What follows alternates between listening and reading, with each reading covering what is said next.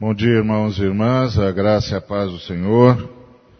Sempre um privilégio, uma alegria estarmos juntos celebrando uh, uma semana de culto ao Senhor, de vida com o Senhor, o Senhor estando conosco e principalmente nos segredando a sua bondade, a sua misericórdia. E nesse domingo nos reunimos para celebrar celebrar essa vida com Deus. Eu queria convidá-los e convidá-las a abrir a palavra do Senhor no livro de Atos, no capítulo de número 2. A partir do verso de número 1. Ao cumprir-se o dia de Pentecostes, estavam todos reunidos no mesmo lugar. De repente, veio do céu um som como de um vento impetuoso e encheu toda a casa onde estavam assentados. E apareceram, distribuídas entre eles, línguas, como de fogo, e pousou uma sobre cada um deles. Todos ficaram cheios do Espírito Santo e passaram a falar em outras línguas segundo o Espírito lhes concedia que falassem. Ora, estavam habitando em Jerusalém judeus, homens piedosos, vindos de todas as nações debaixo do céu. Quando, pois, se fez ouvir aquela voz, afluiu a multidão, que se possuiu de perplexidade, porquanto cada um ouvia, os ouvia falar na sua própria língua. Estavam, pois, atônitos e se admiravam, dizendo: Vede, não são, porventura, galileus todos estes que aí estão falando? E como os ouvimos falar, cada um em nossa própria língua materna? Somos partos, medos, elamitas e os naturais da Mesopotâmia, Judéia, Capadócia, Ponto e Ásia da Frígia, da Panfilha, do Egito e das regiões da Líbia, nas imediações de Cirene, e romanos que aqui residem. Tanto judeus como prosélitos, cretenses e arábios, como os ouvimos falar em nossas próprias línguas as grandezas de Deus. Pai querido, muito obrigado por tudo que o Senhor já nos ministrou rogamos-te que mais uma vez, por causa do sacrifício de Cristo, através de quem chegamos à tua presença, ousamos estar na tua presença, rogamos-te, fala conosco. Amém. Bom, é, realmente interessante essa passagem. Atos é a história da igreja, de como a igreja, do, a igreja neotestamentária nasceu e quais são os primeiros movimentos dessa igreja. É bom que se diga que essa igreja não é uma nova igreja. Nessa igreja estão os patriarcas, estão todos os que serviram a Deus durante séculos anteriores, milênios anteriores. É a mesma igreja, só que agora numa nova fase, que é a, fase inaugurada com Pentecostes. O livro de Atos começa nos dando informações. No capítulo 1, ele nos informa, o Lucas nos informa, que esse é um outro momento de pesquisa, ou é continuação da primeira pesquisa. Nos informa da ascensão de Jesus, fala que os discípulos viram Jesus subindo aos céus e, e eles ouviram os, os anjos dizendo que da mesma forma como Jesus estava sendo visto subindo ao céu, ele voltaria de forma visível. Portanto, é preciso não confundir o Pentecostes com a segunda volta de Jesus. A segunda volta de Jesus será visível. Todo olho o verá. Visível como foi a sua ascensão. Os irmãos viram e ficaram olhando, atônitos, eu também ficaria, quem não ficaria? E aí os anjos lhes avisaram que eles não precisavam ficar angustiados, porque Jesus voltaria. E voltaria do mesmo jeito que subiu.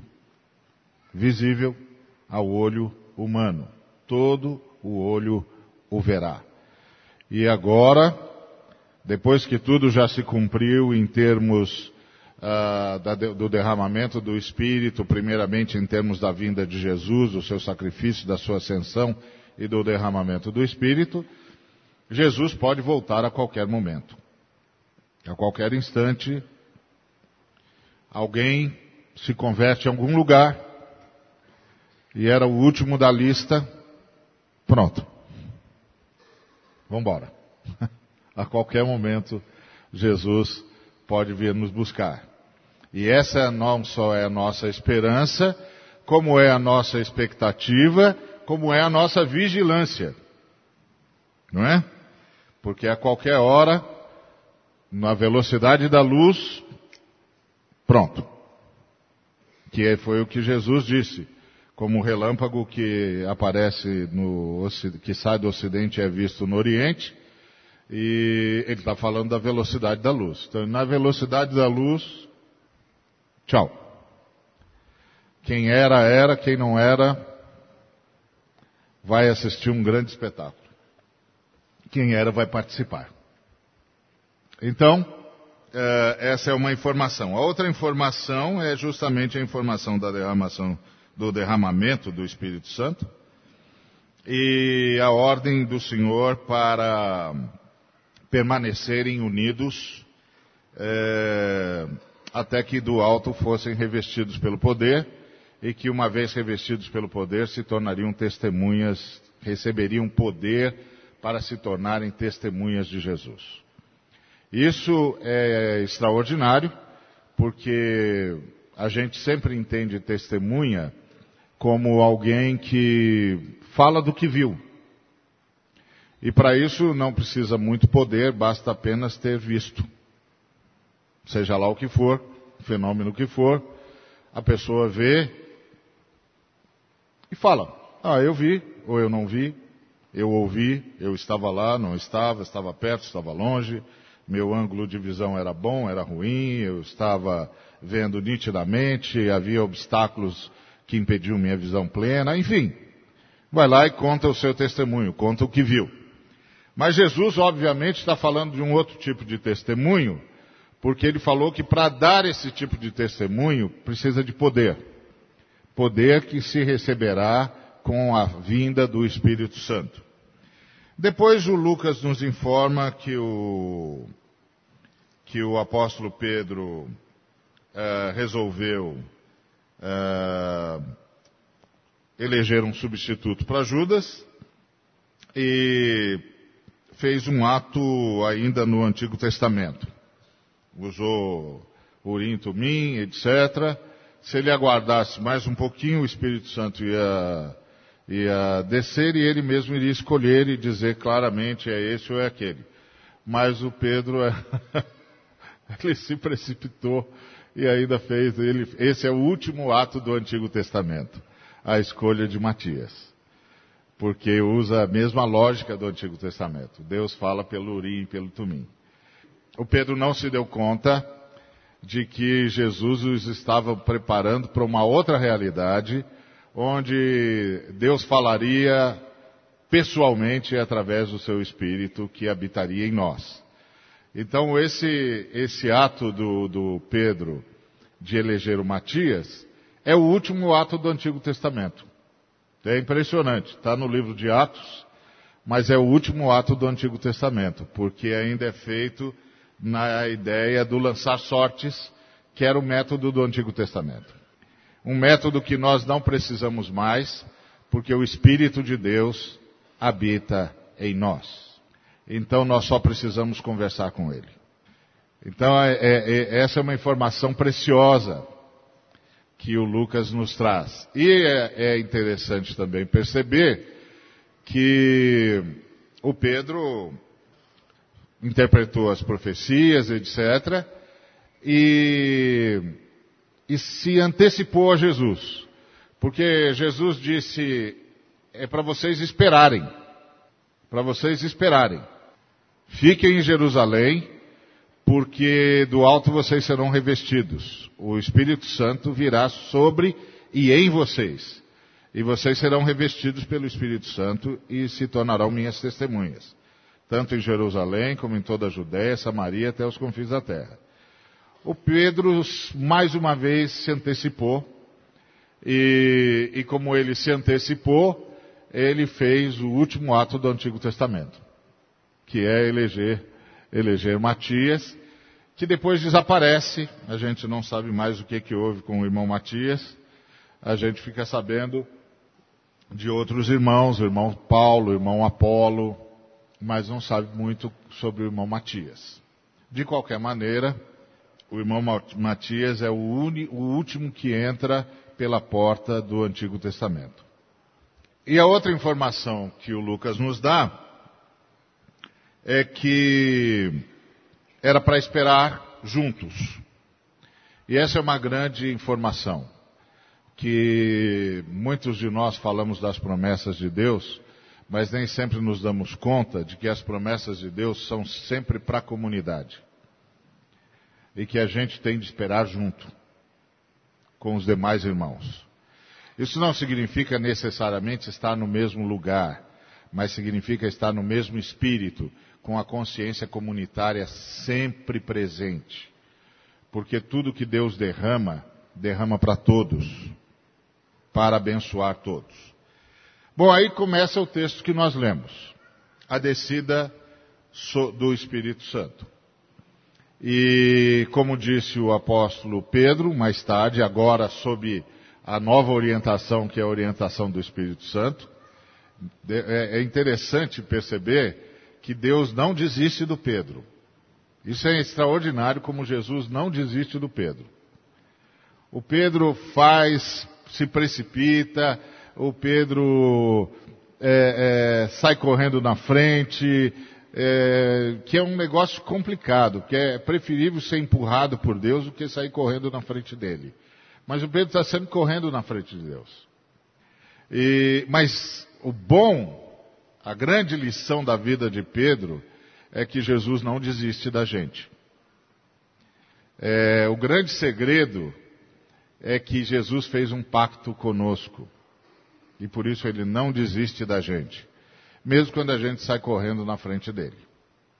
E muitas vezes a gente faz isso. Como Pedro, a gente sai correndo na frente dele e, e correndo na frente de, de Deus, a gente faz atos baseados no Antigo Testamento. A gente lança a sorte. É sempre assim. Está correndo, ah, correndo na frente de Deus, então, alia jacta est. Você está lançando a sorte. Porque não foi Deus que disse para você fazer, então você está lançando a sorte. Você não está usando o método do Novo Testamento. O método do Novo Testamento é consultar o Espírito de Deus. O método do Antigo Testamento é lançar a sorte. Então, todas as vezes que o sujeito sai correndo na frente de Deus, como Pedro saiu, alia jacta est. Você lançou a sorte. Agora a sorte está lançada. O que der, deu. O que não der, paciência. Depois você, claro, sempre pode contar com Jesus, que vem corrigir mais uma bobagem da gente. Não é? Jesus tem essa, é pródigo em, fazer isso. Ele tem essa prodigalidade. Vem consertar mais uma bobagem da gente, porque a gente saiu na frente dele, e quando a gente sai na frente dele, a gente lança sorte. Então, uh, aí acontece o texto que nós uh, lemos. Os discípulos estão juntos, estão reunidos. Não são os 500 que viram Jesus uh, ir embora, são só 120. É, ainda bem que o Espírito só levou dez dias para chegar. Mas se ele leva mais um tempinho, pode ser que ele encontrasse dois ou três só. Porque o pessoal vai debandando. E é uma, essa é uma lição que nós temos de aprender uh, a partir do equívoco dos irmãos, que é andar com Deus é um exercício de paciência. E é um exercício de paciência porque é um exercício de obediência. Deus disse para ficar, a gente fica. Deus disse para esperar, a gente espera. Porque agora nós estamos sob direção do relógio de Deus e não do nosso. Então, andar com Deus é um exercício de paciência, porque é um exercício, de obediência. E o tempo de Deus não é o nosso tempo. Aliás, uh, de modo quase geral, o tempo de Deus sempre esmaga a nossa relação com o tempo. Porque a nossa relação com o tempo é sempre uma relação tensa, horrível. Porque o tempo está é, tá sempre contra nós, não é verdade? O tempo está sempre nos avisando que nós já gastamos. O tempo não avisa quanto tempo a gente tem. O tempo avisa quanto tempo a gente já usou. Então a gente está sempre correndo contra o tempo. De modo que o tempo não é nosso aliado, mas é aliado de Deus. Então, assim como nós fugimos do tempo, ou corremos contra o tempo, ou tentamos vencer o tempo, Deus, ao contrário, usa muito bem o tempo. Ele usa muito bem o tempo.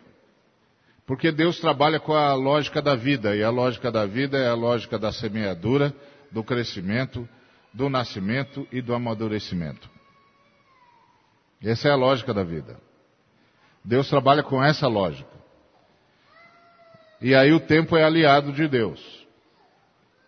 Nós trabalhamos com outra lógica, a de que o tempo está me dizendo que eu já gastei boa parte do que eu tinha e eu não sei quanto tempo eu tenho, e quem não sabe quanto tempo tem, tem muito pouco tempo. Então é uma tensão constante. Aí o Senhor diz: espera. Fica aquela sensação de que Deus não está vendo o que está aproximando-se de nós. E que vem com uma velocidade que provavelmente não dará tempo para ele fazer coisa nenhuma. Então, a gente diz para Deus: Deus, o Senhor não tem mais tempo. E Deus diz: Não, eu tenho todo o tempo do mundo. Espera. É uma arte. É uma arte. Viver com Deus é uma arte. A arte de não se deixar vencer pelo tempo. E aí, nesse momento, o Espírito Santo chega, os discípulos são revestidos, como Jesus disse que, que aconteceria na tese de Jesus, eles vão receber poder. E eles vão receber poder para serem testemunhas. E aí aparecem línguas distribuídas entre eles, línguas como de fogo.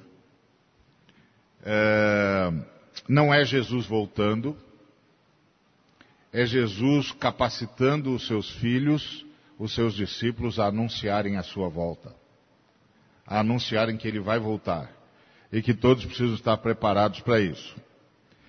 Aí aparecem línguas distribuídas entre eles, eles começam a falar outras línguas. 120 pessoas falando outras línguas.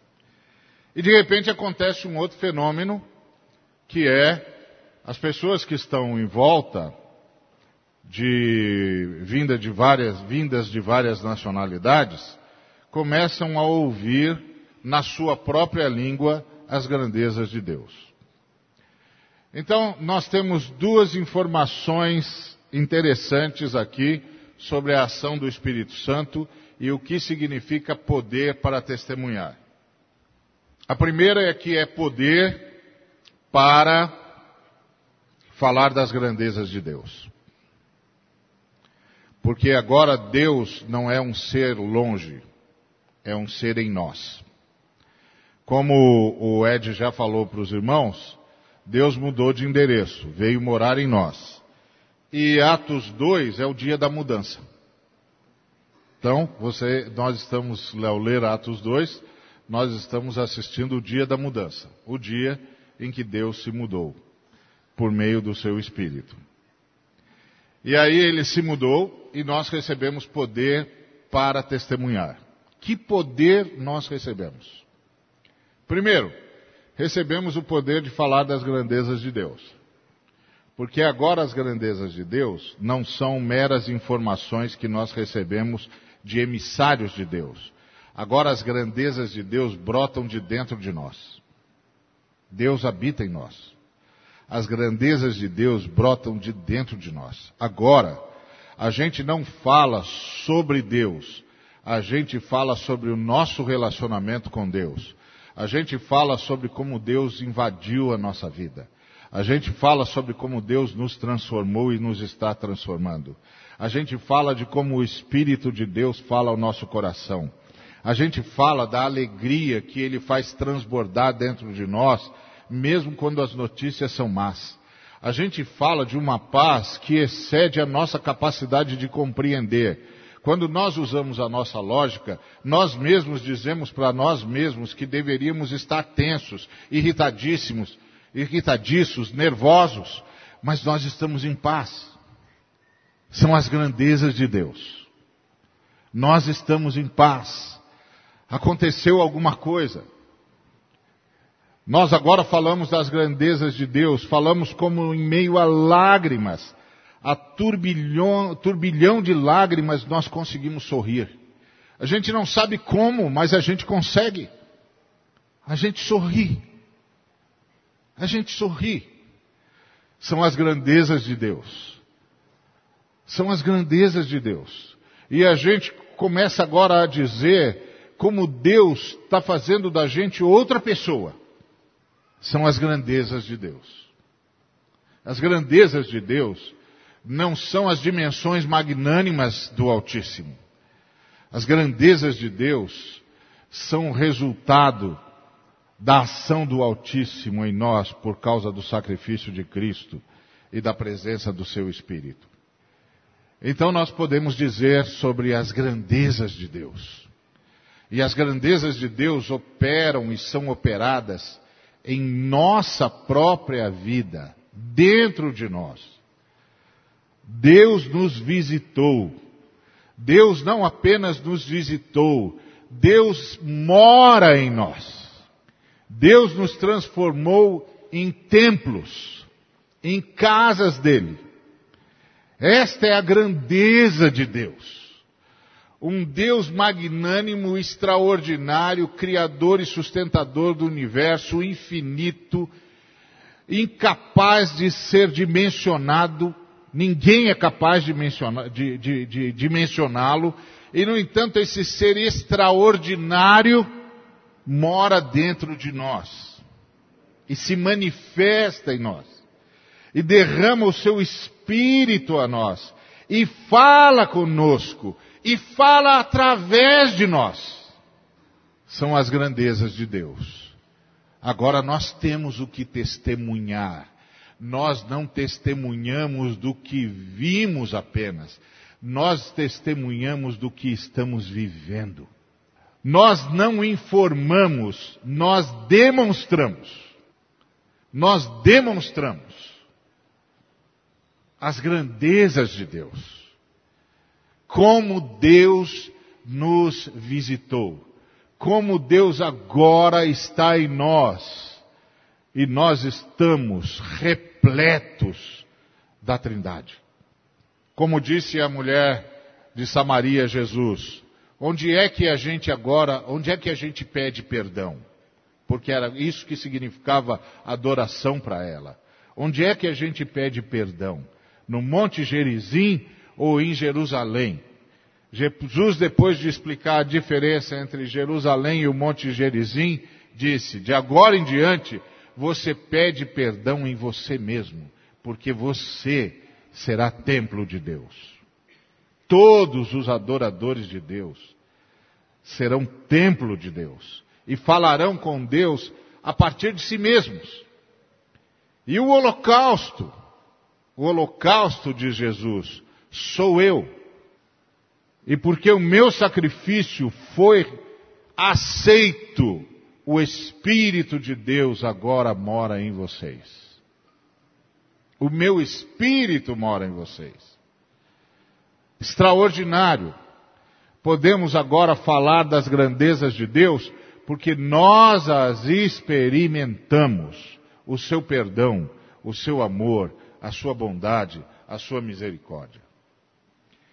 Então, esse é o primeiro poder que nós recebemos: o poder de falar das grandezas de Deus a partir de nós mesmos. Não mais a partir de uma informação qualquer. E o outro poder que nós recebemos é o poder de falar a língua do outro. Isso é extraordinário. Isso é extraordinário. Todos aqueles aqui que falam mais de uma língua sabem como é muito interessante chegar num país que não é o seu e entender o que as pessoas estão dizendo. E poder se comunicar com elas. Mas aqui é muito mais profundo do que isso. Aqui é a capacidade de falar a língua do outro, de falar a partir do outro. Isso é extraordinário. Esse é o princípio da unidade. A Trindade vivencia profundamente esta unidade porque Pai, Filho e Espírito Santo falam um a língua do outro.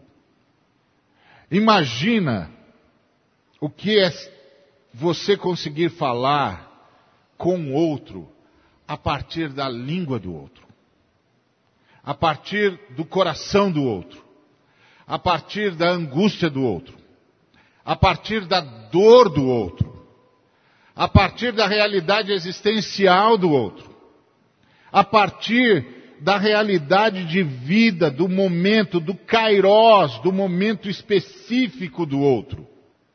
Esse é o poder que nós recebemos do Espírito Santo.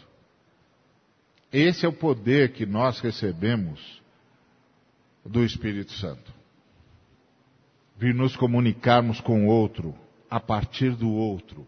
E de, em comunicarmos-nos com o outro, a partir do outro, dizer ao outro das grandezas de Deus para ele e para ela. Extraordinário. Extraordinário. É mais do que do que evangelizar, por exemplo, fazendo o, o plano da salvação pura e simplesmente. O Espírito Santo permite que você e outra pessoa se tornem um. E que você fale a partir da linguagem do outro, da realidade do outro, da dor do outro. Ah, se nós conseguíssemos viver isso nas nossas famílias. Ah, se nós soubéssemos que nós podemos orar, pedindo a Deus que nos ensine a falar a linguagem dos nossos filhos, a linguagem da nossa esposa, a linguagem do nosso esposo, a linguagem dos nossos pais. Que nos ensine a falar a partir deles, a partir da realidade deles a partir da sua dor, a partir da sua angústia, da sua necessidade, e que nos ensine a falar das grandezas de Deus que vão edificá-los, que vão abençoá-los, que vão transformá-los, que vão mudar a história deles. Ah, se nós aprendêssemos que é isso que significa estar cheio do Espírito Santo. Estar cheio do Espírito Santo é estar absolutamente pleno da capacidade de falar ao outro a partir do outro. Daí não é de se estranhar como a misericórdia de Jesus Cristo saltava aos olhos dos seus contemporâneos. Não é de se estranhar como eles ficavam encantados com ele. Por uma razão simples. Ele falava a partir da própria realidade deles. Falava a linguagem deles. Falava a linguagem de cada um deles. E falava-lhes as grandezas de Deus que poderiam transformar a sua vida. Nós, cristãos, temos o privilégio de vencer a maldição de Babel. A maldição de Babel é a maldição do desentendimento, da incapacidade de comunicar-se, da incapacidade de ouvir o outro e de falar com o outro. O Pentecostes é a vitória sobre Babel. O Pentecostes é a notícia de que Deus tem uma mensagem que quer que todos a conheçam, mas mais do que isso, é a notícia de que Deus quer fazer de todos mensageiros. Mas mais do que isso, é a notícia de que Deus quer fazer de todos um só, absolutamente capazes de falar a língua do outro a partir da realidade do outro. Isso a Bíblia chama de amor. O Antigo Testamento chamava de misericórdia. E o Novo Testamento chama de amor. Estar cheio do Espírito Santo é receber o poder de amar. Essa é a nossa busca. Esse é o nosso clamor. Essa é a igreja que devemos construir. Que nós sejamos alcançados. O derramamento do Espírito Santo é sobre todos aqueles que reconhecem Jesus. O Espírito Santo quer se derramar sobre toda a carne e vai operando isso à medida que cada um vai se rendendo a Jesus. Cada ser rendido a Jesus recebe a presença, a morada do Espírito Santo e a capacidade de experimentar as grandezas de Deus e de falar as grandezas de Deus para o bem do outro. E isso é extraordinário, porque isso indica que Deus opera em mim pensando em mais alguém, pelo menos. Que eu possa falar das grandezas dele para alguém. E que eu possa falar a alguém a partir dela mesma, a partir dele mesmo. É um milagre. É um milagre extraordinário. Essa é a igreja que Jesus Cristo veio construir. Isso gera unidade. Que Deus nos abençoe. Que Deus nos torne realmente repletos do Espírito Santo. E Deus não fará isso derramando o Espírito Santo em nós, porque Ele já fez isso. Ele fará isso nos ajudando a abrir todas as portas que nós ainda estamos mantendo fechadas, para que o Espírito Santo irrompa dentro de nós e nós possamos falar as grandezas de Deus e possamos falar a linguagem do outro. Que Deus nos abençoe.